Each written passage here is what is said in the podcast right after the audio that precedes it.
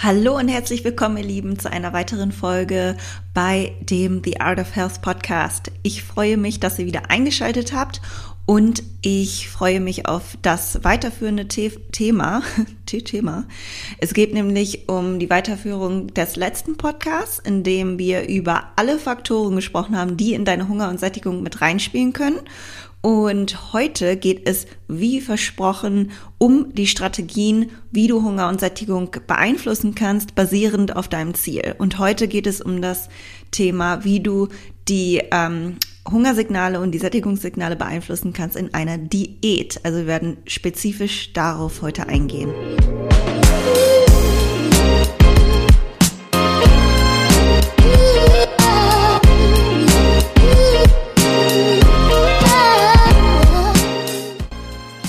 Herzlich willkommen zum The Art of Health Podcast. Ich bin Marie Steffen, ich bin Personal Trainerin und Health Coach, seitdem ich 18 bin. Ich habe in den letzten Jahren über 200 Frauen individuell gecoacht und ihnen geholfen, ihre Ziele zu erreichen im Hinblick auf ihre optimale Gesundheit, körperliche Wunschform und ihrer leistungsorientierten Ziele.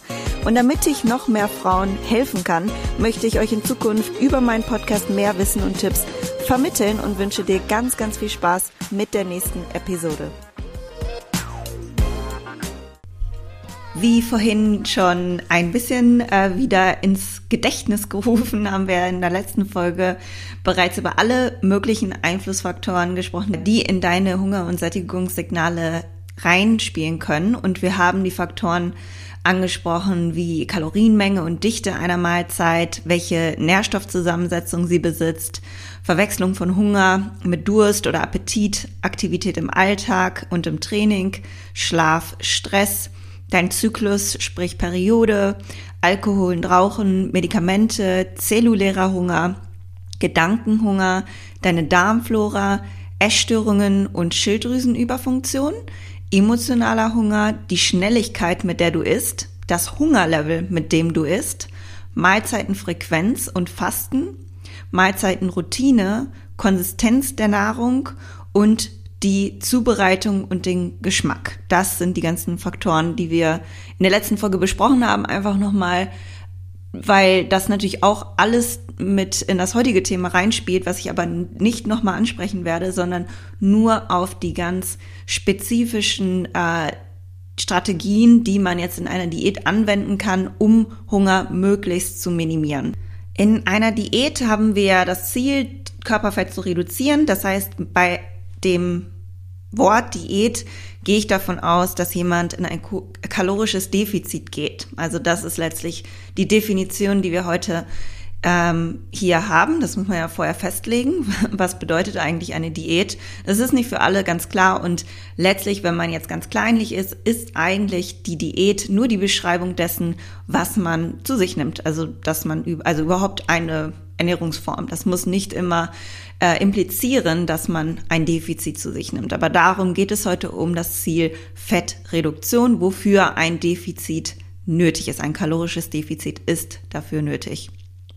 Und die meisten assoziieren ein Defizit mit starkem Hunger und Qualen. Und die Frage ist, ob das wirklich immer so nötig ist. Um eine lange und realistische Umsetzbarkeit zu ermöglichen und die Qualen möglichst gering zu halten, wollen wir dem Körper so wenig wie möglich ein Signal von einer Hungersnot signalisieren. Und dazu können wir verschiedene Strategien anwenden, die wir jetzt gleich zusammen durchgehen werden. Und ihr habt ja in den letzten Folgen, in den letzten beiden Folgen gelernt, dass der Körper entsprechende Adaptionen stattfinden lässt, wenn er eine Hungersnot ähm, signalisiert bekommt. Und diese Hungersnot für den Körper, weil er ja nicht weiß, dass eigentlich immer etwas verfügbar ist, das wollen wir letztlich auf biochemischer Ebene vermindern. Aber wir wollen nicht nur auf die physischen Dinge eingehen, sondern wir gehen auch auf die mentalen Dinge ein. Und dazu werdet ihr jetzt mehr hören. Erst einmal möchte ich mit euch besprechen, ob man in einer Diät überhaupt Hunger haben muss. Und meine Antwort ist Jein. Also ich denke, dass ein stärkeres Hüngerchen irgendwann im Laufe der Diät bei jemandem aufkommen wird. was natürlich auch durch ganz viele andere Faktoren wie Schlaf etc. pp, was wir im letzten Podcast besprochen haben, aufkommen kann und verstärkt werden kann. Wir sind aber in einem Defizit. Um Körperfett zu reduzieren, müssen wir in einem kalorischen Defizit sein. Das bedeutet, es kann irgendwann das Gefühl von Hunger aufkommen. Aber die Stärke und Frequenz ist ja das, was eine Diät lang umsetzbar macht oder eben bestimmt, ob sie nur kurz aushaltbar ist. Und nicht nur das, sondern auch die Gelüste nach bestimmten Dingen kann eine Diät oder kann deinen Diäterfolg letztlich bestimmen. Und ich hatte das schon oft, dass Kundinnen oder habe auch immer noch Kunden, die kaum Hunger während der Fettreduktionszeit haben. Das kann verschiedene Hintergründe haben. Wenn jemand beispielsweise damals immer Crash-Diäten gemacht hat und dann mal eine Diät das erste Mal mit einem humanen Defizit macht, also nicht extrem tief geht, nicht extrem restriktiv sich verhält oder ernährt und oder Diätpausen mit implementiert. Diätpausen, ganz kurze Erklärung, das bedeutet, dass man ein Defizit unterbricht und in dieser Zeit gezielt und geplant auf seinen Erhaltungsbedarf geht, um negativen Stoffwechseladaptionen entgegenzuwirken und auch um eine Diät länger umsetzbar zu machen. Das habe ich auch schon mal in einem YouTube-Video erklärt, aber da gehe ich später noch genauer drauf ein. Und dann wundern sich diese Kunden, wenn sie jetzt plötzlich eine Diät machen, wo alles nicht so extrem restriktiv ist, wie sie es vielleicht damals gemacht haben, dass eine Diät sich gar nicht so anfühlen muss, wie sie es bisher erfahren haben. Weil sie also eine sehr bestimmte Erwartungshaltung hatten, vermutlich Hunger leiden zu müssen, haben sie das Gefühl, die Diät sei total einfach. Während jemand, der von Anfang an denken würde, eine Diät sei einfach, die tatsächliche Umsetzung vielleicht anders bewertet hätte. Also das Phänomen der Erwartungshaltung, also deine Einstellung darauf, was kommt und deine bisherige Erfahrung können auch zu dem Empfinden, ob sich etwas leicht oder schwer anfühlt und im Sinne der Diät, ob man mehr oder weniger Hunger hat, beitragen.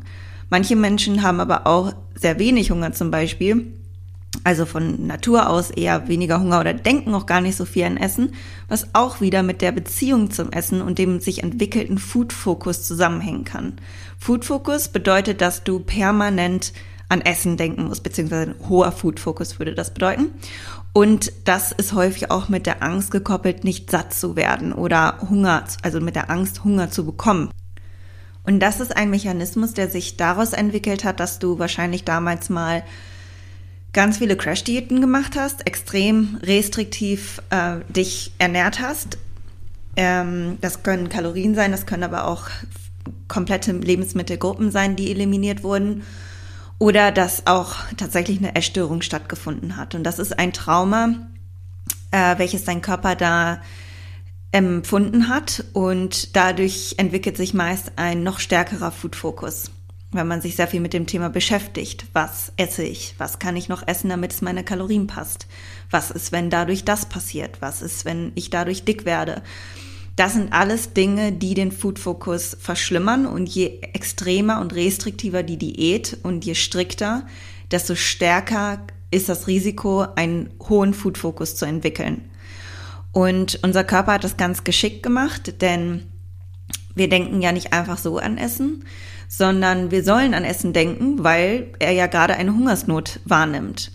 Und das ist gar nicht immer auch mit einem Hungergefühl gekoppelt, denn vielleicht hatte der ein oder andere von euch schon mal eine Essstörung oder hat es sogar noch oder hat einfach mal extreme Diäten ähm, gemacht, ohne jetzt nötigerweise eine Essstörung zu haben. Und um ein Hungergefühl auf körperlicher, also physischer Ebene zu spüren, wie ein Magenknurren oder ähnliches, muss der Körper das Hungerhormon Grelin ausschütten. Und um dieses Hungerhormon auszuschütten, braucht er enorm viel Energie, um diese Hormone überhaupt zu produzieren. Und auch das möchte der Körper sich lieber einsparen und sagen, ey, hier kommt gerade echt wenig rein. Hungerhormone, selbst das zu produzieren ist schwierig, aber der Gedanke an Essen. Das wollen wir natürlich die ganze Zeit, weil du sollst schön mal irgendwie so viel daran denken, dass du dann irgendwann hoffentlich was isst. Also das ist, wenn ihr euch das so vorstellt, wie euer Körper denkt, wie euer Körper denkt. ähm, genau, und der Food Focus, also das hängt eben auch mit der Historie zusammen, wie du dein Verhältnis zum Essen ausgebildet hast. Der bestimmt auch, wie hoch dein Hungergefühl sein kann oder zumindest die Lust zu essen und wie quälend, sage ich jetzt mal, oder schwierig es ist für dich, eine Diät umzusetzen. Der Food Focus ist dann meist so lange präsent, bis dem Körper signalisiert wurde, dass kontinuierlich genug Nahrung kommt. Und wenn jemand jedoch bereits ein gestörtes Essverhalten entwickelt hat, wird man auch schneller in seinem Food Focus getriggert. Und jemand, der eben seinem Körper noch nie ein Trauma durch extrem restriktives Verhalten ausgesetzt hat, hat bisher noch nie erlebt, wie es ist, ständig an Essen zu denken, dann kann es sein, dass dieser mit einer solchen, also diese Person mit einer solchen Ausgangssituation eine, ja, ich sage jetzt mal humane Diät, also so wie man es meiner Meinung nach richtig macht, äh, wird auch bestimmt nicht so viel an Essen denken und die Diät wird für diese Person vermutlich leichter umsetzbar sein. Also das sind natürlich die Erfahrungswerte, die du gemacht hast, die auch dafür dazu beitragen können, wie stark du Hunger hast. Und dann kommt noch der Faktor hinzu, von welcher physischen Ausgangssituation du eine Diät machst oder startest. Wenn du etwas mehr Körperfettanteil hast, wird dein Körper noch mehr Reserven haben, sodass du ähm, sodass dein Körper nicht in eine extreme Hungersnot durch ein Defizit, also kalorisches Defizit und einem tiefen KFA, also Körperfettanteil, Entschuldigung, gelangt. Und das trifft jetzt definitiv nicht auf jede Person zu, dass immer alle mit einem höheren Körperfettanteil leichter eine Diät umsetzen, aber das kann dazu beitragen. Und meistens ist es so, je tiefer dein Körperfettanteil ist, desto schwieriger wird es auch und desto mehr nagt es an dir. Und nicht immer, aber häufig kann man davon ausgehen, dass leicht bis übergewichtige Menschen auch höher kalorische Lebensmittel essen oder gegessen haben. Und wenn sie nun auf gesunde Lebensmittel umsteigen, mit dem gleichen Gewicht an Nahrung, ich sage nicht die gleichen Kalorien, aber das gleiche Volumen, das gleiche Gewicht, würden sie wahrscheinlich schon abnehmen.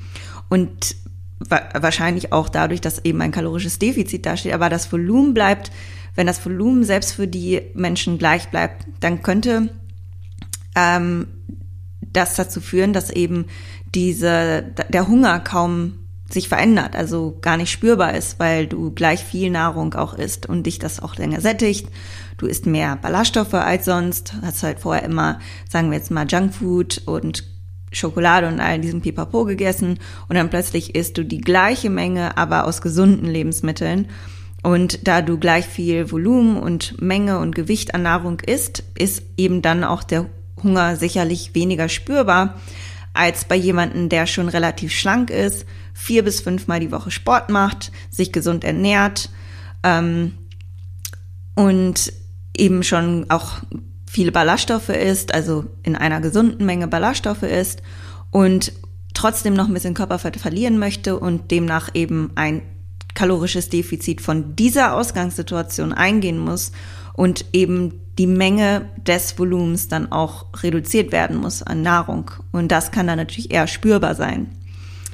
Denn klar kann man dann auch sagen, gut, äh, ich esse schon sehr gesund, dann versuche ich eben noch mehr Gemüse mit einzubauen, aber irgendwo ist da auch ein Limit, weil es wird dich einfach auch in deiner Verdauung, äh, wird es dir irgendwann nicht mehr gut tun. Also es gibt da auch sowas wie zu viel Ballaststoffe. Diese Toleranzgrenze, die Spanne ist bei jedem unterschiedlich. Einige werden sich jetzt fragen, ja, wo ist denn die? Also 25 Gramm bis 35 Gramm sehe ich als Optimalbereich an. Aber es gibt auch plant-based ähm, Kunden, die gerne, äh, ja, also die einfach auch ihre Proteinquellen aus pflanzlich basierten Lebensmitteln beziehen müssen und dann dadurch eben auch viele Linsen und Hülsenfrüchte essen wodurch einfach enorm viele Ballaststoffe zusammenkommen. Man kann den Darm da auch dran gewöhnen, aber jeder hat auch eine andere Toleranz. Wie gesagt, es ist nicht so, dass das jeder kann, jeder Darm reagiert anders. Und wenn man dann mal auf 50 Gramm Ballaststoffe kommt, das kann für den einen funktionieren, das ist aber eher selten der Fall. Deswegen sage ich, gibt es da für jeden so eine, ja, so ein, so ein Range, so ein Bereich, wo man sagt, da kann man auch gut verdauen. Deswegen ist das natürlich nicht bis nach oben hin irgendwie ähm, skalierbar, dass man sagt, ja gut, je stärker das Defizit, desto mehr beziehe ich aus dem Gemüse. Da muss man eben auch aufpassen, da gehe ich auch gleich nochmal drauf an, ein zum Thema Gemüse. Und dann noch ein weiterer Aspekt, nämlich, dass man einen Coach hat, kann alleine helfen, da man nicht mehr über die Nahrung äh, nachdenken muss und das so ein Stück weit abgeben kann. Und man hat jemanden, dem man vertraut. Man braucht sich nicht mehr mit Programmen XYZ beschäftigen und wie man endlich abnimmt, sondern man gibt diese Verantwortung ab und die Umsetzung fällt einem meist dann auch leichter, weil man diese sogenannte Accountability zum Coach hat, was so viel heißt wie Verantwortlichkeit. Man fühlt sich also verantwortlich, dem Coach auch oder gegenüber auch Feedback zu geben. Und es besteht eine Zusammenarbeit, die es dir leichter machen kann, die Diät umzusetzen. Also du kommst wahrscheinlich einem Coach eher seltener mit Ausreden als dir selbst gegenüber. Das sind so Punkte, die einem helfen, die Accountability zu halten. Zusammenfassend kann man zu dieser Frage sagen, nein, man muss nicht zwangsläufig Hunger leiden.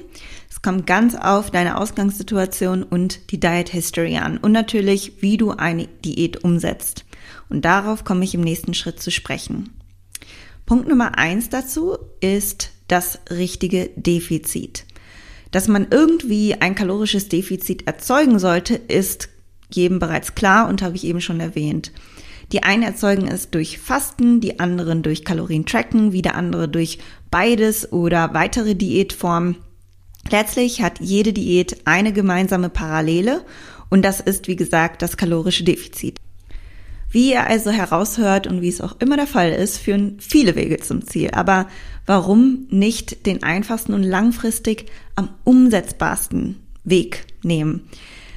Der mag natürlich auch wieder für jeden anders aussehen, da jeder Mensch einen anderen Alltag hat, Ernährungspräferenzen. Aber kommen wir noch mal zum Defizit zurück. Vielen ist nicht bewusst, wie wichtig das richtige Defizit ist und gehen entweder viel zu viel oder viel zu tief mit den Kalorien runter oder sind etwas zu hoch, so dass man kaum abnimmt und Frustration aufkommt und man versucht dann eben wieder irgendwie ein anderes Programm auszuprobieren und eine andere Ernährungsstrategie, um Gewicht zu verlieren. Und man ist in so einer endlosen Spirale von irgendwelchen Versuchen und Frustrationen und dann klappt es und dann ist es aber nicht umsetzbar.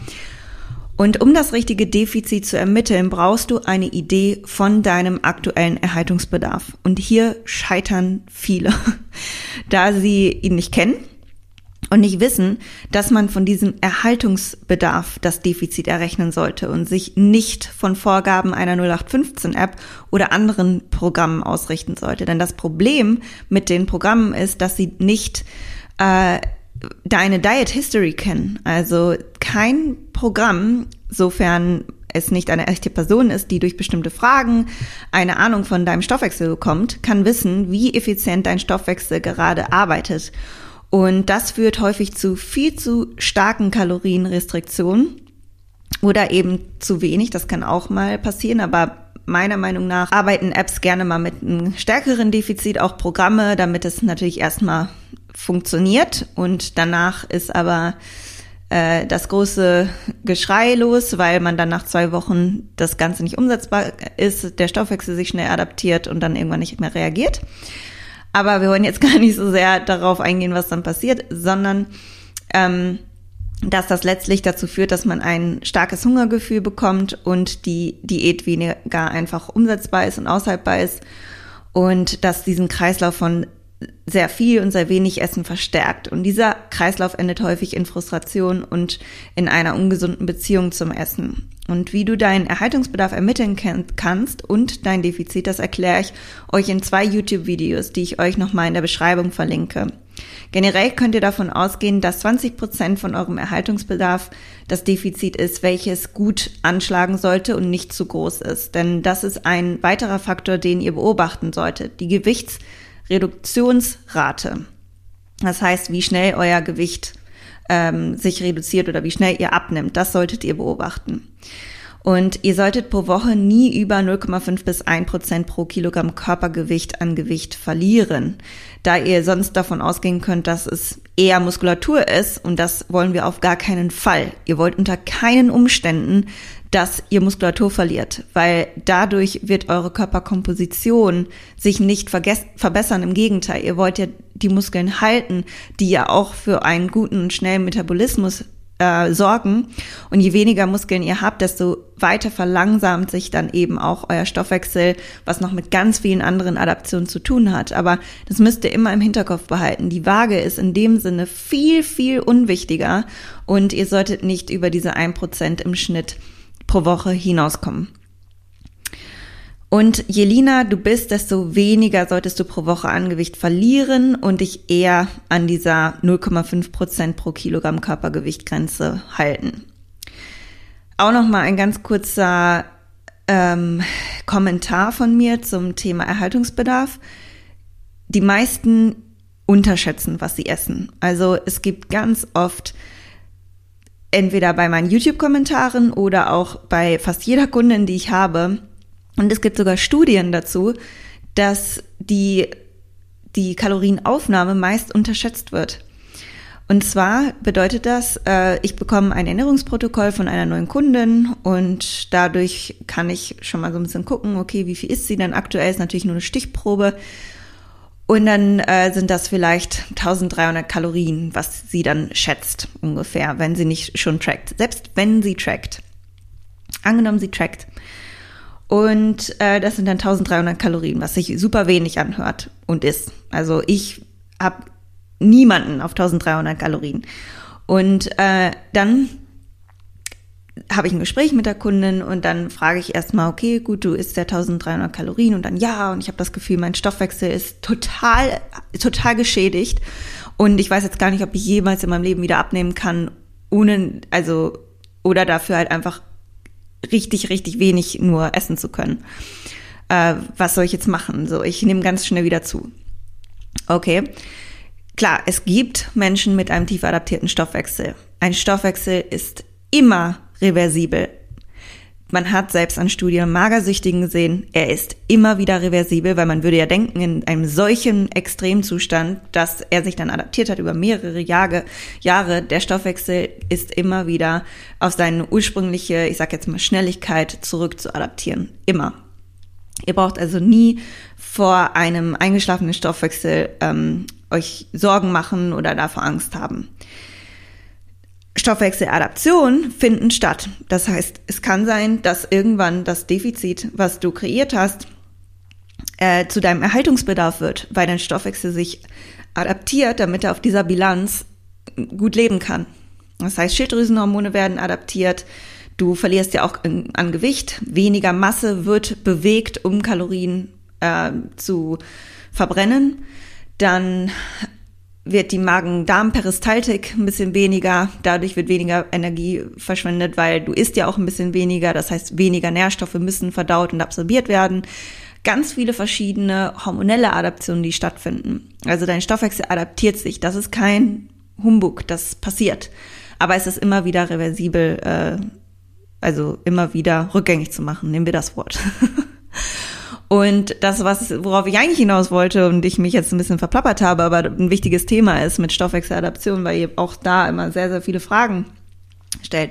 Worauf ich eigentlich hinaus wollte, dass trotzdem ganz viele denken, sie haben einen tief adaptierten Stoffwechsel. Also der tatsächlich adaptierte Stoffwechsel und das, was gedacht wird, ist eine sehr, sehr große Spanne. Das heißt, jemand, der teilweise zu mir kommt und sagt, ich esse nur 1300 Kalorien, ist in Wahrheit 1700 Kalorien teilweise weil die Person am Wochenende mehr isst. Und das sind alles so unbewusste Dinge, nicht genug, nicht genau trackt oder äh, das vielleicht seit zwei Wochen gemacht hat oder was es auch immer ist. Also es sind einfach Ungenauigkeiten, die sich meistens einschleichen und wo man äh, wo man sich verschätzt. Und das passiert uns allen. Das ist überhaupt nicht Schlimmes. Davon muss man einfach nur ausgehen, weshalb man nicht immer sofort einen Stempel drauf setzen kann, okay, diese Person hat jetzt einen tief adaptierten Stoffwechsel, man kann da nichts mehr machen oder das ist jetzt der Erhaltungsbedarf, sondern Erhaltungsbedarf, wenn ihr den herausfindet, so wie ich das im Video beschrieben habe, bleibt wirklich mal zwei Wochen ganz genau auf dem Erhaltungsbedarf, den ihr euch errechnet habt oder den ihr denkt zu haben.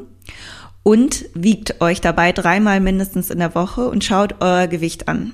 Zieht den Schnitt eures Gewichts in der Woche 1 und Woche 2 und guckt, was passiert ist. Ist das wirklich der Erhalt oder ist es ein leichter Überschuss oder äh, ein Defizit?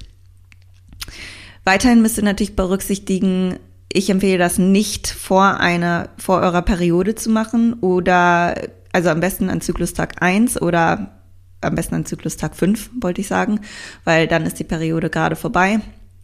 Da ist eigentlich am besten sowas zu testen, wenn ihr die Möglichkeit habt.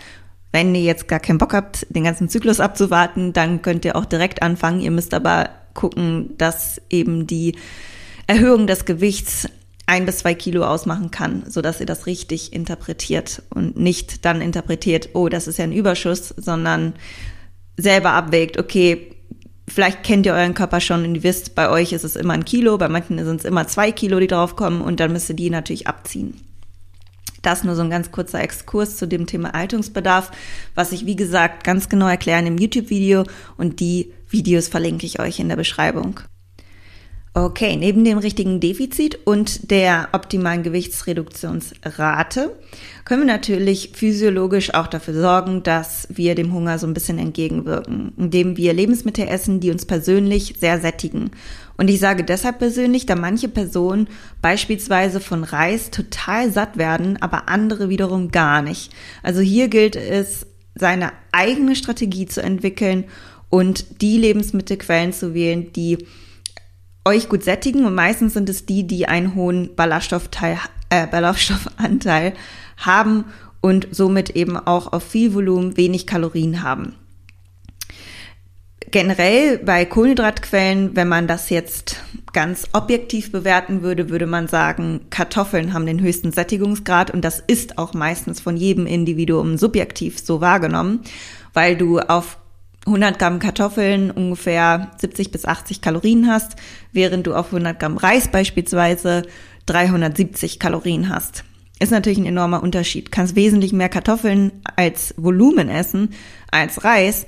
Trotzdem haben manche einen besseren Sättigungseffekt oder mögen es lieber und den reicht das an Reis jetzt beispielsweise, um dieses Beispiel weiter fortzuführen, als bei Kartoffeln oder die haben keinen Bock auf Kartoffeln und die haben auch noch so viel an Kohlenhydraten in ihrer Diät, dass das für sie als Portion super ist. Also man muss jetzt nicht nur direkt auf hochvoluminöses Essen umsteigen, sondern dass ihr nur in den Momenten, wo ihr merkt, oh, jetzt wird es ein bisschen eng, jetzt habe ich das Gefühl, ich habe echt ein Hüngerchen, dass ihr dann strategisch arbeitet.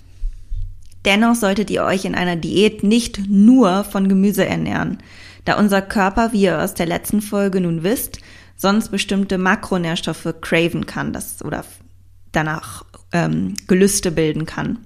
Es geht also nicht darum, möglichst ganz viele Nahrungsmittel zu essen, die auf viel Volumen wenig Kalorien haben, sondern jeden Makronährstoff möglichst balanciert zu berücksichtigen und nicht nur Gemüse zu essen, sondern auch die Makronährstoffe Kohlenhydrate, Fette und Proteine äh, zu berücksichtigen und auch reine Kohlenhydrat-, Fett- und Proteinquellen zu wählen.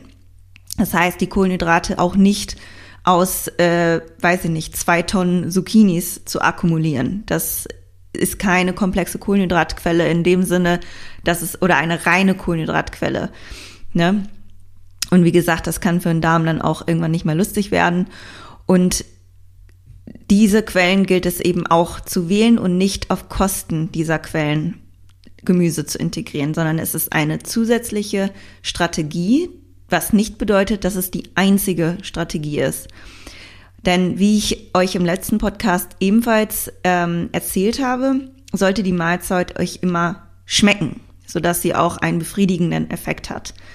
Und irgendwann ist es auch nicht so geil, wenn man dann einfach nur einen Salat hat mit 50 Triaden Gemüsesorten, aber kein schönes Dressing dran hat oder ein Stückchen Avocado oder andere konsistenzbildende Dinge oder einen Crunchiness-Faktor durch äh, Nüsse oder so mit da reinbringt. Also das spielt alles mit zusammen. Das heißt, ähm, nochmal, ihr solltet nicht nur Gemüse auf Kosten anderer Nährstoffe essen und ich würde sogar eher empfehlen, die Kohlenhydrate immer so hoch wie möglich in einer Diät zu halten, auch nicht auf Kosten der Proteine und Fette, weil wir die auch brauchen in einer Diät. Mm, dazu habe ich übrigens auch Videos bei YouTube hochgeladen, wie viel Protein, Kohlenhydrate und Fette du am besten zu dir nehmen solltest in einem Aufbau, in einer Diät. Und ähm, das bedeutet nur, dass ich offensichtlicherweise überhaupt gar kein Fan davon bin, Kohlenhydrate zu stark zu reduzieren und sie immer so hoch wie möglich zu halten, weil die Kohlenhydrate auch im starken Zusammenhang mit Leptin wirken. Und Leptin ist ja das Sättigungshormon. Und letztlich gehen fast alle Stoffwechseladaptionen in einer Diät von Leptin aus. Wenn ihr euch noch daran erinnert, ist das unser ähm, Hormon, welches durch zwei Signale reagiert. Einmal den Körperfettanteil. Das heißt, Leptin wird auch im Körperfettanteil gebildet, das Sättigungshormon. Je weniger Körperfettanteil man hat, desto weniger Sättigungshormone zirkulieren im Blut. Und durch den ähm, Tag zu Tag äh, Kalorienbilanz beziehungsweise Energiebereitschaft oder Bereitstellung.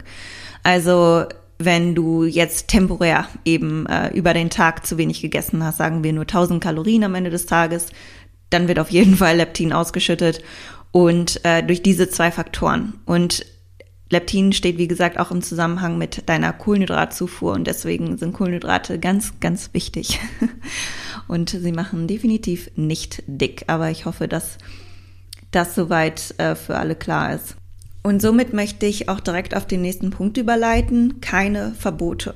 Also auch in einer Diät, sprich einem kalorischen Defizit, bin ich kein Fan davon, Lebensmittel oder Lebensmittelgruppen sinnlos zu eliminieren. Das bedeutet, dass sinnvolle Eliminationen solche sind, wenn du zum Beispiel Gluten- oder laktosehaltige Lebensmittel nicht isst, weil du Zöliakie hast oder eine Laktoseintoleranz hast und sinnlos wäre es, diese Lebensmittel zu eliminieren, wenn du denkst, dass es besser ist, weil du mal etwas darüber gehört hast. Das gibt es natürlich auch häufig, dass einfach Leute präventiv irgendwas eliminieren, weil sie denken, das sei jetzt ganz schlecht, aber gar nichts an Symptomen wahrgenommen werden. Also man muss natürlich nicht immer eine Diagnose haben, um jetzt etwas sinnvoll zu eliminieren. Es kann ja auch sein, dass du jetzt keine Laktoseintoleranz hast, aber ab einer bestimmten Menge an Laktose merkst du einfach, dass du einen extremen Blähbauch bekommst. Dann bin ich die Erste, die sagt, lass es raus oder eliminiere oder reduziere es so. Allerdings kann es eben auch sein, dass du eben, wie gesagt, mal etwas gelesen hast und denkst, dass das jetzt besser ist, weil du einen Artikel gelesen hast, der Dinge gerne überdramatisiert oder eine Firma, die das geschrieben hat, die ein anderes Produkt verkaufen möchte oder, oder, oder. Und das hat sich jetzt so in deinem Hirn festgesetzt, dass immer wenn du einen Löffel Quark isst, du schon einen Placebo-Effekt generierst, weil du das Gefühl hast, dein Bauch ist total aufgebläht, weil du das mal gelesen hast. Also tatsächlich gibt es den Placebo-Effekt in diesem Sinne, da hat man auch Versuche gemacht mit Menschen, die dachten, sie essen Gluten, haben aber kein Gluten bekommen und Menschen, die haben wirklich Gluten bekommen und äh, dass beide dann tatsächlich einen Blähbauch bekommen haben, weil sie bei denen auch gesagt wurde, dass das jetzt ganz schlimm ist und sie aufblähen wird und so weiter. Also einfach nur mal so ein bisschen darauf achten, welche Regeln haben sich da eigentlich bei euch festgesetzt oder welche Glaubens, nicht Glaubenssätze, aber welche ähm, Fehlinformationen, würde ich besser sagen. Und damit sage ich nicht, dass Laktose, Gluten und Fructose und äh, Histamin und alle möglichen Allergien und Unverträglichkeiten, die man haben kann, dass es, dass die Stoffe gut sind oder dass man die nicht eliminieren sollte, sondern dass man einfach darauf gucken muss, habe ich wirklich eine Unverträglichkeit? Reagiere ich wirklich darauf? Und wenn nicht, dann ist es nicht nötig, diese Lebensmittel aus dem Grund zu eliminieren, weil ihr euch dadurch mehr das Leben erschwert, als ihr es euch einfacher macht. Je restriktiver eure Ernährung ist, desto eher läuft ihr Gefahr, dass sie aus dem Muster fällt und dass ihr sie auch abbrecht. Auch Menschen, die besonders gesund leben wollen und nur das Beste vom Besten essen wollen, neigen dazu, mehr zu eliminieren, als nötig und gut ist da dadurch auch ein Nährstoffmangel letztlich entstehen könnte und dazu eben diese Beziehung zum Essen leidet. Das geht dann auch schon in die Richtung Orthorexie zum Beispiel. Das ist auch eine Form von Essstörung. Ich weiß jetzt nicht, ob es jetzt wirklich als Essstörung anerkannt ist, aber definitiv ein gestörtes Essverhalten. Und das sind Menschen, die wirklich so gesund leben wollen, dass sie auch Angst vor Lebensmitteln bekommen. Also zum Beispiel vor auch gesunden Lebensmitteln wie Reis oder äh, weiß nicht, einer Süßkartoffel, weil die nicht mehr wissen, ob das jetzt aus dem äh, Boden der Bio, weiß ich nicht was, äh, Farm stammt. Und das sind halt Dinge, wo ich sage, man muss da auch ein gesundes Mittelmaß finden, weil wenn ich mir jetzt den Kopf zerbreche, woher meine Tomate kommt, dann esse ich irgendwann gar nichts mehr. Ich weiß es nicht, wie das alles abläuft. Was ich machen kann, ist nur sicherstellen, möglichst qualitativ hochwertige Lebensmittel zu kaufen und mein Bestes zu geben, indem ich auf Hygienemaßnahmen achte, mein Essen gut auswasche und vielleicht solche Lebensmittel, die ein höheres Risiko für Pestizide oder so haben, die gut auskoche oder Ofenreste oder sowas. Aber das Stresslevel, was erhöht wird durch eine krampfhafte oder der krampfhafte Versuch, perfekt sich zu ernähren und die perfekten Lebensmittel in sich äh, einzuführen, das sehe ich als ungesünder an, als die wohl möglichen Schadstoffe in der Tomate. Es könnte dann sein, dass man sich einfach unnötigerweise, beispielsweise beim Essen gehen mit Freunden, total Stress macht, weil man denkt, dass dieses eine Lebensmittel oder die Lebensmittelgruppe total schlimm ist und einen aufbläht oder sonstige Reaktionen erzeugt, obwohl es vielleicht gar nicht so ist. Der Podcast sollte jetzt nicht über das Thema Darm und Intoleranzen sein, aber an dieser Stelle überschneiden sich die Themen insofern, dass man gerne Lebensmittel eliminiert, weil man denkt, sie seien schlecht für einen. Und das zählt in diesem Moment als sinnlose Elimination. Dieses Denken, dass ein Lebensmittel schlecht für einen ist, kann übrigens auch gut durch Fehlinterpretationen entstehen. Beispielsweise isst du Gluten immer nur im Zusammenhang mit sowieso sehr fetthaltigen Lebensmitteln, die du auch nicht regelmäßig isst. Oder muss jetzt auch nicht immer Gluten sein, kann auch Laktose sein. Und dann denkst du, dass eben Gluten oder Laktose das Problem ist. Dabei sind vielleicht nicht Gluten oder Laktose das Problem, sondern das Brot mit dem überbackenen Käse und die Bechamelsoße zusammen und keine Ahnung, was da noch alles bei ist, die dein Darm einfach nicht gewohnt sind, diese Stoffe zu verdauen. Und das hat letztlich eine ja, schwere Verdauung ausgelöst, ein bisschen Blähbauch, vielleicht hast du auch mehr Salz in dieser, in dieser ähm, Mahlzeit gehabt und eventuell noch ein Glas Wein. Also sagen wir jetzt mal, du warst irgendwo anders essen mit Freunden und da kann man jetzt wirklich keine Rückschlüsse ziehen, dass man da eine Unverträglichkeit hat oder dass man immer auf bestimmte äh, Lebensmittel ähm, oder eben Stoffe reagiert. Das muss man ganz isoliert betrachten. Das kann man nicht so immer sagen. Das sind jetzt nur noch mal Anregungen für euch, damit ihr euch wirklich genau damit befasst und genau hinschaut, welche Lebensmittel eliminiere ich eigentlich und welche sind davon vielleicht sogar sinnlos eliminiert. Demnach sind sinnvoll eliminierte Lebensmittel solche, die deine Verdauung oder die grundsätzliche Gesundheit, Allergien, schlechte Haut etc. beeinträchtigen oder die du natürlich wirklich einfach überhaupt nicht magst. Das sind alles sinnvoll eliminierte Lebensmittel. Und da möchte ich auch noch mal zu sagen, also es gibt natürlich die Leute, die gerne zu schnell eliminieren, aber es gibt auch wiederum Leute, die ignorieren, dass die Symptome zeigen bei Laktose zum Beispiel oder Gluten oder anderen. Und die machen sich überhaupt nicht die Mühe, mal zu gucken, kann es eigentlich daran liegen? Und rennen äh, tagtäglich mit einem kleinen Schwangerschaftsbäuchlein los. Also das ist auch kein Scherz, das hatte ich auch schon oft im Coaching, dass man dann erstmal gesehen hat, dass es da eine, ähm, eine Intoleranz oder ähnliches eben gab. Ne? Das geht natürlich auch in die Richtung.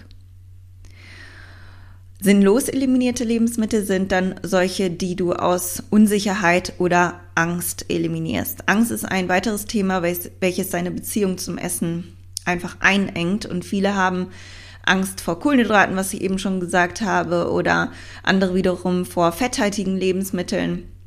Und am Ende muss euch bewusst sein, es spielt kaum eine Rolle, wie viel ihr äh, vor allem von den Makronährstoffen, Kohlenhydraten und äh, Fette esst oder wie ihr sie aufteilt. Und eine Elimination eines Makronährstoffs kann mehr Schaden als Nutzen anrichten. Und am Ende kommt es auf die Bilanz an. Und indem ihr also keine Makronährstoffe, Lebensmittelgruppen oder einzelne bestimmte Lebensmittel sinnlos eliminiert, ist auch das Verlangen danach geringer und lockert eure Beziehung zum Essen auf. Also ihr könnt immer alles essen, worauf ihr Lust habt und was euch gut tut. Ich empfehle euch mal aufzuschreiben, welche Lebensmittel vielleicht ja auch unbewusst ihr eliminiert oder vermeidet und warum. Ihr könntet dahinter zum Beispiel schreiben Verdauung, Haut, Angst, Intoleranz etc.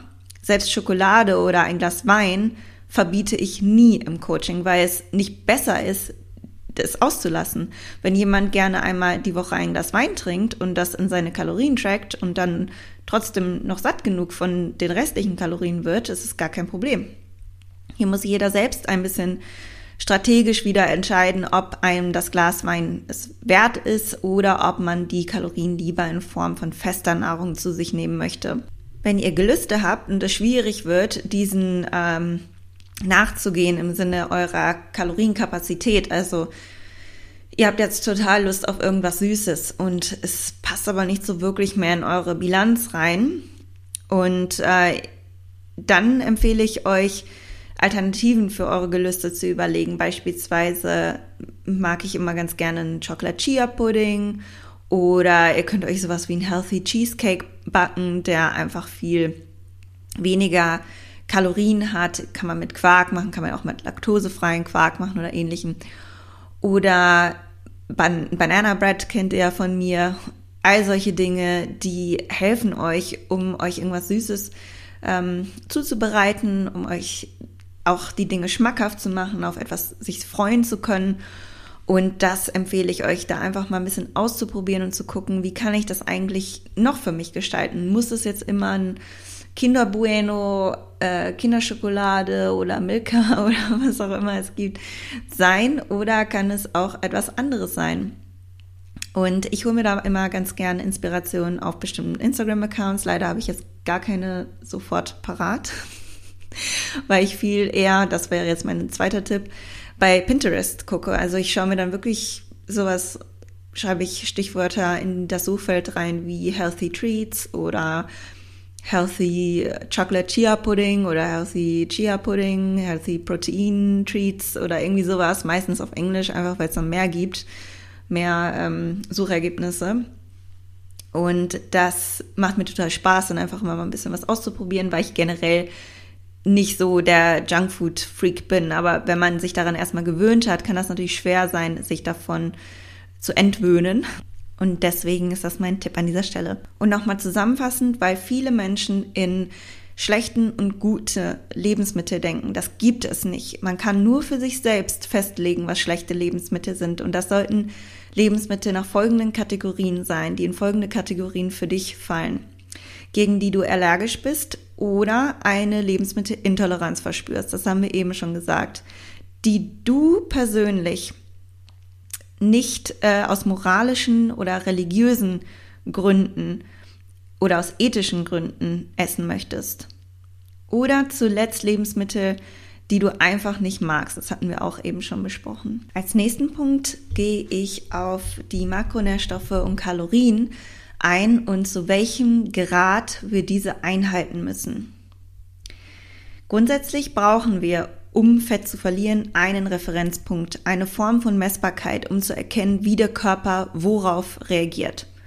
Unser hauptsächlicher Referenzpunkt ist die Kalorienaufnahme, weil dieser am einfachsten zu messen ist. Ich versuche aber, wie ihr schon herausgehört habt, die OCDness, also die, ich nenne das immer OCDness, OCD beschreibt, wenn man so zwanghafte Verhaltensweisen hat. Und das heißt, Zwanghaftigkeit in eine Diät so tief wie möglich zu halten. Denn meine Philosophie ist, je mehr Regeln, desto weniger ist eine Diät umsetzbar. Das heißt, man kann seine Kalorien haargenau einhalten, sich eine feste Makrovorgabe setzen, von der man nicht loslässt und sich und sie immer auf das Gramm einhält, Lebensmittel dazu vielleicht noch eliminiert, Gemüse abwiegt etc. Ich empfehle dir, dich einzig und allein erstmal nur auf die Kalorien und das Protein zu konzentrieren. Die Makronährstoffe von Kohlenhydraten und Fetten kannst du in einer Range einhalten. Du kannst also immer ruhig bei den Kohlenhydraten um plus minus 10 Gramm und bei den Fetten plus minus 5 Gramm abweichen, sodass du immer nach eigener Präferenz die Makros zugunsten der Fette oder Kohlenhydrate verschieben kannst. Einige von euch wissen auch, dass ich das Gemüse nicht abwiege und mir auch wünschen würde, dass keiner das machen muss. Manchmal geht es auch nicht anders, wenn jemand zum Beispiel Verdauungsprobleme hat und man die Ballaststoffe in einem Rahmen halten möchte oder wenn jemand noch gar nicht mit Gemüsemengen vertraut ist, dann macht das Sinn, dass man das mal eine Zeit lang abwiegt und so ein bisschen das Gefühl dafür bekommt. Aber ansonsten kann man das Gemüse grob eingeben und schätzen. Dabei beziehe ich mich immer auf die relativ stärkearmen Gemüsesorten wie Zucchinis, Paprika, Tomaten etc. Kartoffeln, Mais, Kürbis und solche Dinge müssen natürlich mit in die Kalorien berücksichtigt werden. Und das gleiche können wir auch im Sinne der Kalorien anwenden. Und zwar, wenn ihr merkt, dass ihr sehr festgefahren seid oder gestresst von Diäten, Tracken etc., empfehle ich euch sogar eine Kalorienrange festzulegen von plus minus 50 Kalorien eher in einer Diät oder sogar plus minus 100 Kalorien dann vielleicht eher im Aufbau. Man kann auch in einer Diät plus minus 100 Kalorien äh, essen, aber ich denke, dass man da vielleicht eher die 50er Range einhält, um auch danach das Gewicht besser interpretieren zu können. Und es hängt immer auf dein Ziel darauf an, wie extrem ist dein Ziel. Also wie viel musst du noch abnehmen und wie viel Puffer hast du da noch? Also wie, wie genau musst du für dein Ziel sein?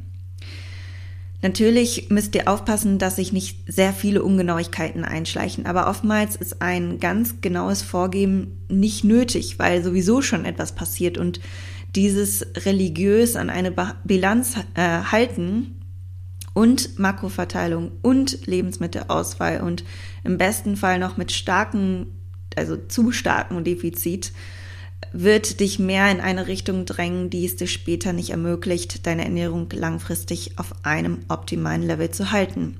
Meistens denken diese Menschen, dass es auch nur dann funktioniert und also wenn man diese ganzen auferlegten Regeln einhält und die Makros und die Kalorien und die genauen Zahlen und man gerät in ein Schwarz-Weiß-Denken. Und das bedeutet, dass man eben umso mehr Möglichkeiten hat, um aus seinen ganzen selbst auferlegten Regeln auch wieder herauszufallen. Und wenn das dann mal passiert ist, ist ja das Problem, dass die meisten nicht denken, ach super, dann fahre ich eben weiter fort, so gut ich kann, um das Beste aus meinem Tag zu machen. Ich nutze diese Situation um daraus zu lernen und es morgen besser zu machen.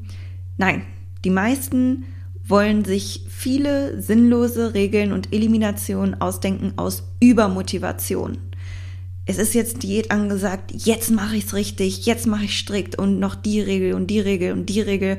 Und sobald sie herausfallen aus diesem Regelmuster, kommt es zu einem Scheißegal-Modus. Und das ist der der Clou eigentlich an dieser ganzen Sache. Das ist der springende Faktor, weil dieser Scheiß-Egal-Modus macht mehr kaputt als alles andere. Denn das führt zu Frustration, zu Misserfolg und letztlich häufigen Ganzabbrechen der Diät.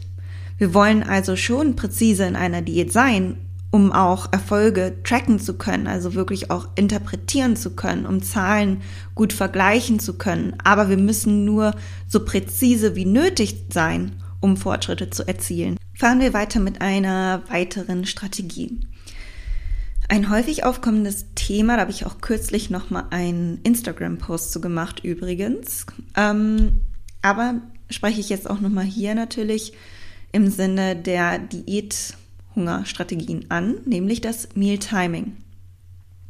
Im Laufe einer Diät kann man sich das Meal Timing zu Nutzen machen, um die sehr stark hungrigen Phasen zu umgehen. Die meisten können besser morgens zum Beispiel Hunger aushalten. Das kann verschiedene Gründe haben. Einer ist sicher der, dass viel, also dass viele morgens Kaffee trinken und durch die Freisetzung von Adrenalin der Hunger kurzfristig unterdrückt wird. Außerdem sind wir morgens meist beschäftigt, sodass Hungersignale nicht so sehr wahrgenommen werden, als wenn wir jetzt abends entspannt auf der Couch sitzen und an nichts anderes mehr denken. Ihr könnt also im Laufe einer Diät später anfangen zu essen, wenn es euch die Umsetzung erleichtert. Dadurch habt ihr ein bisschen mehr Kalorien für die einzelnen Mahlzeiten, die euch im Gesamten dann mehr sättigen können.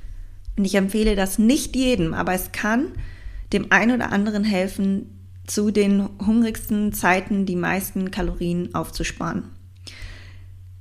Im Hinblick auf eine optimale Muskelproteinresynthese, das beschreibt den Zustand, wenn die Proteine, die du zu dir nimmst, auch für den Muskelaufbau verwendet werden, könnt ihr auch nur Kohlenhydrate und Fette fasten. Das heißt, man könnte auch sagen, okay, ich habe echt keinen Bock zu fasten und ich will auch wirklich das absolute Maximum aus meiner aus meinem Muskelerhalt oder auch Aufbau herausholen. Das heißt, ich esse morgens eine proteinreiche Mahlzeit, aber ich spare mir die Kohlenhydrate und Fette dann lieber noch für später auf. Das kann man auch machen. Und was ich euch dazu auch empfehle, dass ihr nicht sofort am Anfang einer Diät anfangt zu fasten. Ihr wollt euch ja auch noch ein bisschen was offen lassen. Das heißt, startet erstmal mit einem Defizit, plant euch gegebenenfalls Diätpausen ein, auf die wir gleich zu sprechen kommen. Und dann wartet ihr erstmal ab und dann irgendwann, wenn ihr schon einige Wochen in der Diät seid oder an einem Punkt kommt, wo es wirklich knackig wird oder ihr öfters Hunger verspürt oder auch einzelne Tage, dann würde ich das Meal Timing nochmal justieren, sodass ihr auch immer noch mal ein bisschen was im Petto habt und nicht sofort alles verpulvert in Anführungsstrichen. Also, Diätpausen habe ich gerade schon angesprochen. Um eine Diät länger aushaltbar zu machen, arbeite ich super gerne mit Diätpausen. Ich entscheide bei jeder Kundin individuell, ob und wann diese Sinn macht. Eine Richtlinie habe ich euch dazu schon mal in einem YouTube-Video erklärt, Fettreduktion und Muskelerhalt. Verlinke ich nochmal. Und letztlich geht man in einer Diätpause für ein bis zwei Wochen auf den aktuellen Erhaltungsbedarf. Und hier aufpassen, dieser passt sich ja im Laufe der Diät etwas tiefer an, was ich auch in meinem YouTube-Video erkläre. Also das heißt, du diätest ja eine Zeit lang in einem Defizit und es ist ganz normal, dass Stoffwechseladaptionen passieren zu welchem Grad sie passieren, das ist das, was wir beeinflussen können durch Diätpausen zum Beispiel. Und bedeutet, dass der Erhaltungsbedarf, angenommen, du nimmst von 2000 Kalorien, das ist jetzt dein Erhaltungsbedarf, ein Defizit und fängst eine Diät an und startest mit 1700 Kalorien. Und dann nach zwei Monaten möchtest du eine Diätpause einsetzen. Dann ist dein Erhaltungsbedarf nicht mehr bei 2000 Kalorien, sondern vielleicht bei 1900 Kalorien oder zwischen 1800 und 900 Kalorien. Das kann man nicht immer ganz genau kalkulieren, aber es gibt dazu Formeln, die man sich zu Nutzen machen kann. Ich gehe da ehrlich gesagt ein bisschen nach Gefühl. Also ich habe da auch einen Adaptionsfaktor euch mit in dem Video erklärt, den ihr dann anwenden könntet. Eine geplante Diätpause hilft dir, die Diät länger umzusetzen und, wie gesagt, negative Stoffwechseladaptionen entgegenzuwirken. Aber es gibt immer Stoffwechseladaptionen, die stattfinden. Wir wollen sie eben nur minimieren. Das ist das, was wir auch machen wollen. Also dieses Minimieren der Stoffwechseladaption und Minimieren des Hungergefühls, das äh, interagiert miteinander. Denn je stärker und aggressiver das Defizit, desto höher ist dein Hungergefühl und desto stärker sind auch Stoffwechseladaptionen. Deswegen sind die Strategien für einen möglichst hohen Stoffwechsel in einer Diät und möglichst wenig Hunger, die überschneiden sich so ein bisschen. Und außerdem hilf, helfen Diätpausen dabei, die Wochen dazwischen, also zwischen den Pausen, das Defizit mit mehr Motivation umzusetzen und mehr Genauigkeit, da du dich schon auf diese darauffolgende Pause einstellen kannst, anstelle einfach unabsehbar eine Diät zu machen. Der negative Aspekt ist, dass je mehr Diätpausen du einsetzt, desto länger auch die Diät natürlich dauert. Jedoch sehe ich hier den Aspekt eher als positiv an, denn Studien zeigten, dass die Personen, die die Pausen einsetzten, langfristig ihr verlorenes Fett länger halten können oder generell langfristig halten konnten und mehr Muskulatur halten konnten. Und ich habe auch in meinem letzten Podcast ganz kurz erwähnt, dass man vor oder während der Periode gerne eine Diätpause einsetzen kann, da ein verstärkter Hunger durch physiologische Prozesse und die hormonelle Umstellung zu der Zeit sehr häufig äh, vorkommt. Und wenn das bei dir nicht der Fall ist, dann musst du natürlich keine Diätpause in der Zeit einsetzen. Also ich sage das nur, damit man sich selber überlegen kann, wann macht das für mich Sinn? Und wenn man da sowieso merkt, man hat ganz, ganz dolle Schwierigkeiten in der Zeit, sich an die Kalorienbilanz zu halten, dann würde ich lieber eine Diätpause planen, als dann vielleicht zu riskieren, von alleine mehr zu essen und dann auch wieder in diesen Scheißegal-Modus zu kommen. Da gibt es einen wesentlichen Unterschied zwischen der geplanten Diätpause und der durch Frustration und anderweitigen zu starken Hungergefühle, die dich zu dem, ja, nicht Abbrechen der Diät, aber zumindest zu einer nicht möglichen Umsetzung der Diät führen. Angenommen, du hast während der Periode starken Hunger, du hast keine Diätpause geplant, weißt vielleicht auch gar nichts davon oder kennst dieses Konzept gar nicht und denkst dir, oh, ist es mir jetzt egal, ich esse jetzt einfach, weil ich so einen unaushaltbaren Hunger habe. Dann isst du kurzzeitige Befriedigung und danach kommt die Frustration. Während du mit einer geplanten Diätpause keine Frustration verspürst, weil es ist ja sowieso geplant, du kannst dich darauf einstellen, du weißt, danach geht es weiter mit dem Defizit und somit sind diese ganzen negativen Emotionen damit auch nicht verbunden. Es gibt verschiedene Konzepte der Diätpause, wo man sagt, okay, dafür solltest du umso stärker das Defizit einplanen in den Wochen dazwischen. Ich persönlich sehe das nicht unbedingt so. Das Defizit muss dazwischen groß genug sein, dass man reagiert. Aber ich bin kein Fan davon, tiefer zu gehen als 20 Prozent der Erhaltungskalorien.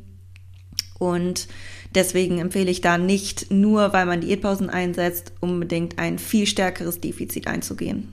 Und ich habe noch eine Strategie, sage ich mal, im Petto, nämlich Refeed-Tage, ist auch schon vielen geläufig.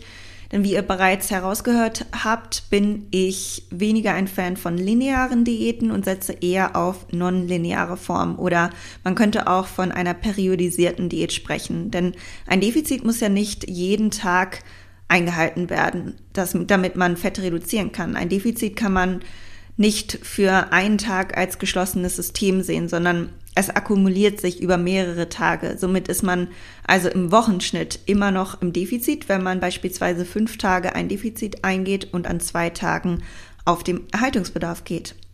Oder zumindest etwas höher mit der Bilanz geht. Refeed-Tage machen für dich Sinn, wenn du einen oder mehrere Tage hast, an denen du mehr Hunger verspürst, wesentlich länger wach bist oder viel aktiver bist. Und Refeed-Tage sind ähnlich wie Diätpausen auch psychologisch gesehen gut, um einen oder mehrere Tage zu haben, an denen man wieder Energie tanken kann und sich darauf freuen kann. Das ist wieder dieser Aspekt der Absehbarkeit. Man weiß, da kommt ein Tag, da kann man wieder ein bisschen mehr essen. Das gleichzeitig führt das für dazu, dass du die anderen Tage besser umsetzen kannst und dich eher an die Kalorien hältst und der physiologische Aspekt hilft wiederum, äh, dass der Stoffwechsel ein bisschen Abwechslung bekommt und weniger negative Stoffwechseladaptionen entstehen können, weil der Körper merkt, okay, es kommt zumindest ab und zu ein bisschen mehr. Es ist nicht eine konstante Hungersnot da. Das ist so ein bisschen das Konzept dahinter. Und man konnte auch schon viele Studien dahingehend ähm, beobachten. Allerdings hat sich da auch gezeigt, dass man lieber zwei Refeed-Tage oder mehr einsetzt als nur ein, weil einer scheint zu gering zu sein, um wirklich diesen Aspekt der negativen Stoffwechseladaption erfüllen zu können. Natürlich können zu viele Refeed-Tage zu einem zu geringen Defizit führen, sodass dein Körper nicht mehr reagiert. Ich empfehle dir maximal drei Refeed-Tage einzusetzen, also zwei bis maximal drei pro Woche. Aber auch hier gibt es keine Regelung. Du könntest zum Beispiel auch zehn Tage im Defizit sein und dann an den folgenden drei Tagen Refeed-Tage einsetzen. Also die Struktur ist dir überlassen und ist abhängig von deinem Defizit-Aktivitätspensum, Tagen, an denen du Hunger hast und Fortschritte, die du an deiner Form erkennst und ja, nach deinem eigenen Bedarf. Es gibt da wirklich keine Studie, die sagt, so oder so oder so ist besser, sondern das kannst du für dich entscheiden und ich empfehle dir da einfach mal auch zu experimentieren. Noch wichtig zu wissen zu dem Thema Refeed-Tage, zähle das Gewicht nach dem Refeed-Tag nicht mit in den Wochenschnitt. Dieses kann durch mehr Glyk Glykogenspeicherung und damit auch Wasser kaschiert werden, denn ein Gramm Kohlenhydrate bindet vier Gramm Wasser. Das ist ziemlich viel. Das heißt, du kannst danach gut mehr wiegen, ohne dass du danach Fett zugenommen hast. Also es braucht immer ein paar Tage, bis das Gewicht sich wieder einpendelt. Und meistens reagiert das Gewicht dann nach den Refeed-Tagen wieder ein Stück äh, besser, weil wir dem Körper signalisiert haben, hey, du musst nicht auf Sparflamme gehen. Und gegebenenfalls haben wir, wenn im besten Fall negative Stoffwechseladaption, sind wir so ein bisschen, konnten wir wieder ein bisschen ausgleichen.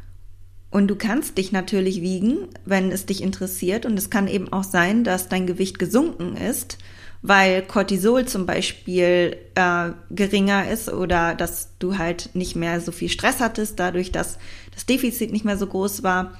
Aber berücksichtige die möglichen Nährstoff- und Wasserfluktuationen nach dem Refeed-Tag oder Tagen, die stattfinden können. Deswegen sage ich, beziehe es nicht mit ein, wenn es sehr stark fluktuiert, einfach damit man auch einen aussagekräftigen Schnitt bilden kann. Und du kannst dich trotzdem wiegen, wenn es dich interessiert, habe nur die Möglichkeit der Nährstofffluktuation im Kopf. Und zum Schluss möchte ich nochmal auf das Thema Aktivität zu sprechen kommen. Für einige ist es eine Strategie, ein Defizit einzubauen, mehr Cardio zu machen. Natürlich müssen wir einen bestimmten Trainingsreiz setzen, wenn wir unsere Körperkomposition verändern wollen. Und man kann auch durch Cardio ein Defizit erzeugen. Ich bin kein großer Fan davon, da signifikant von viel von zu nutzen, weil du ab einer bestimmten Menge Cardio A mehr Stress dem Körper ähm, aussendest, also plus Krafttraining. Und wenn das Cardio immer mehr wird, sagen wir mal vier bis fünfmal die Woche Cardio plus drei bis fünfmal die Woche Krafttraining, Außerdem kann der Schlaf durch erhöhte Cortisolproduktion leiden, dadurch wieder die Regeneration, grundsätzlich die Regeneration durch das zusätzliche Cardio, wovon der Körper ja auch regenerieren muss, kann leiden und der größte Aspekt ist eigentlich der Hungergefühl oder das, das Hungergefühl, welches durch Cardio stärker sein kann als das, was du tatsächlich verbraucht hast. Nochmal, ich sage nicht, dass Cardio schlecht ist und es kann gut sein. Und auch in der nächsten Folge werde ich darauf zu sprechen kommen, wie man das strategisch einsetzen kann, wenn man wenig Hunger hat, was jetzt für viele wahrscheinlich schon Sinn ergibt.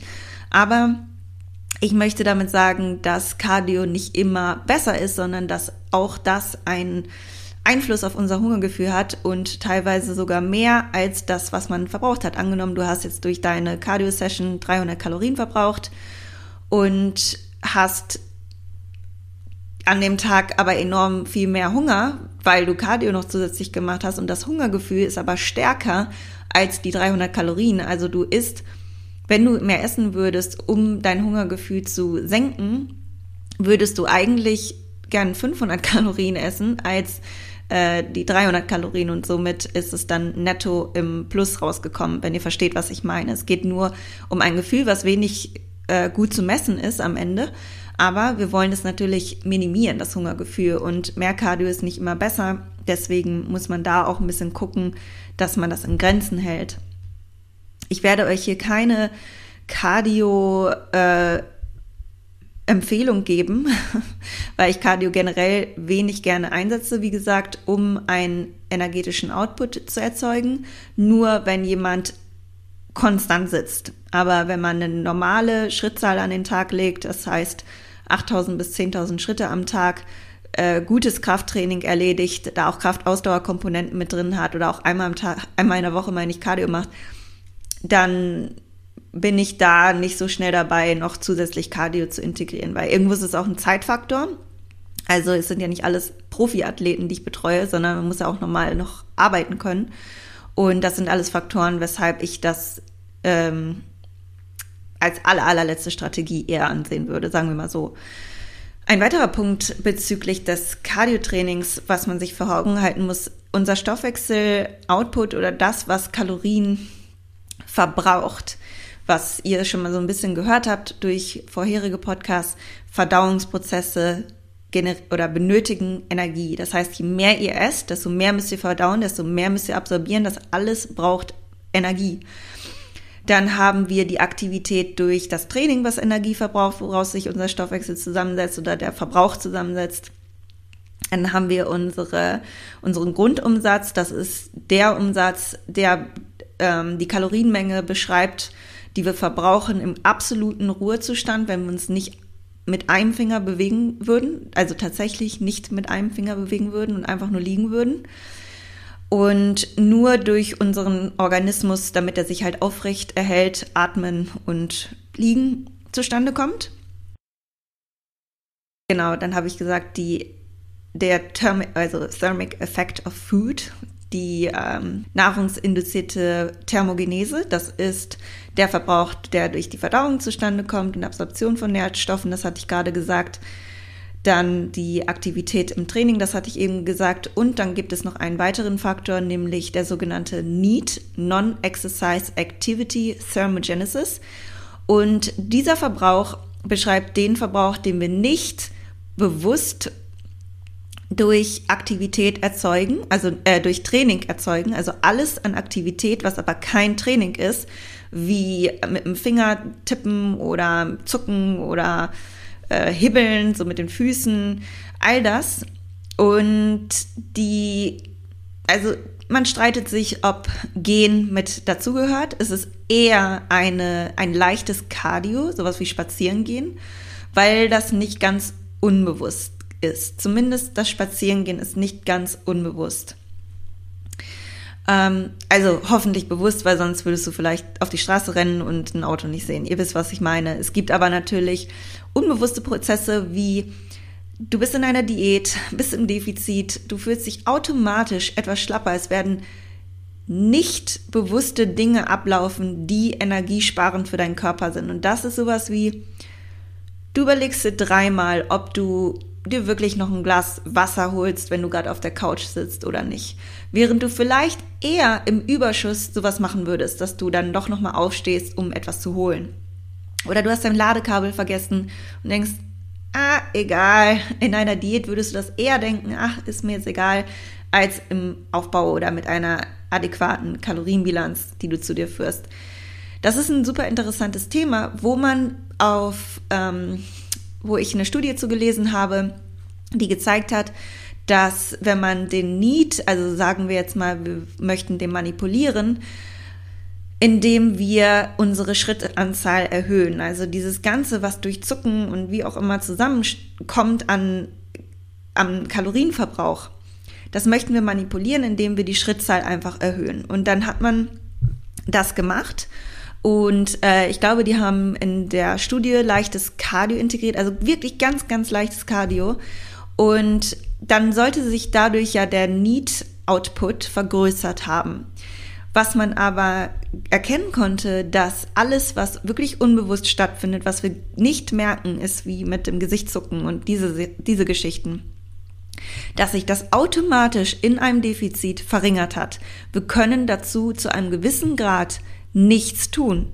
Wir können ein paar bewusste Entscheidungen treffen, die unseren Output so hoch wie möglich halten, aber es gab eine Schwelle, zu dem das sinnvoll ist. Das heißt, mehr mit Schritten, mehr mit Cardio entgegenwirken ist auch dahingehend nicht gut, weil der Körper umso mehr bei allen anderen unbewussten Bewegungen und Spannungen, wie du sitzt, wie du Gestik, Mimik, all das, ja, welche Kalorien da verbraucht werden, ihr wisst, was ich meine, dass das dann automatisch runtergefahren wird.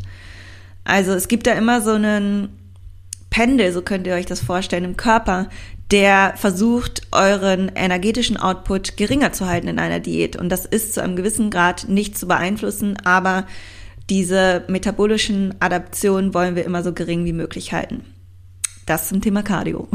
Und diese alltägliche Aktivität, das gehört so ein bisschen zusammen. Also fand ich sehr interessant und zeigt uns letztlich in der Praxis, dass mehr Cardio nicht immer äh, mehr ist, sondern dass man manchmal lieber mehr auf Regeneration setzen sollte. Und dann finde ich, im Krafttraining mehr Gas geben sollte und vielleicht ein, zwei gute Cardio-Sessions hat, als das irgendwie äh, noch in jeden Tag mit reinzuquetschen und dadurch das Defizit zu manipulieren. Und letztlich finden halt sowieso noch andere Adaptionen statt, damit dein Körper besser haushalten kann mit der Energie. Okay, ja, zusätzlich, das waren jetzt erstmal alle meine Strategien zum Thema Diät und was man natürlich immer beachten sollte. Deswegen habe ich es auch am Anfang gesagt, dass ich da nicht nochmal genauer drauf eingehe. Sag's jetzt aber nochmal. Schlaf, Flüssigkeitszufuhr, achtsam essen etc. Alle Punkte aus der letzten Folge, die sollten natürlich auch berücksichtigt werden. Und ich möchte noch mal dazu sagen, dass bei einem grundsätzlich zu tiefen Körperfettanteil und sehr langen Diäten auch irgendwann Ballaststoffe, langes Kauen, viel Schlaf, all diese Dinge nichts mehr bringen. Wenn man einen so tiefen Körperfettanteil, der nicht den Willen der körperlichen, natürlichen Homöostase entspricht, also wo der Körper eigentlich natürlicherweise nicht sein möchte und vielleicht auch die Periode ausbleibt und all diese Dinge, für einen Wettkampf temporär erreichen möchte, dann ist es die Entscheidung der Person, so tief zu gehen. Aber meiner Meinung nach muss keiner auf einen Körperfettanteil ohne Wettkampfziel gehen, der einem nicht mehr erlaubt, gesund zu leben, beziehungsweise der verursacht, dass nicht überlebensnotwendige Funktionen wie die Periode abgeschaltet werden.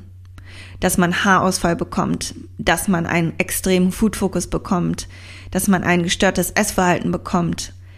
Das sind alles Dinge, die dir anzeigen, dein Körper soll da einfach gerade, oder nicht gerade, sondern grundsätzlich nicht sein. Und dann helfen auch keine Strategien einer Diät mehr was, sondern nein heißt es für dich, dein Erhaltungsbedarf oder dein Gewicht, welches du gerade erreichen möchtest oder halten möchtest, ist einfach zu gering.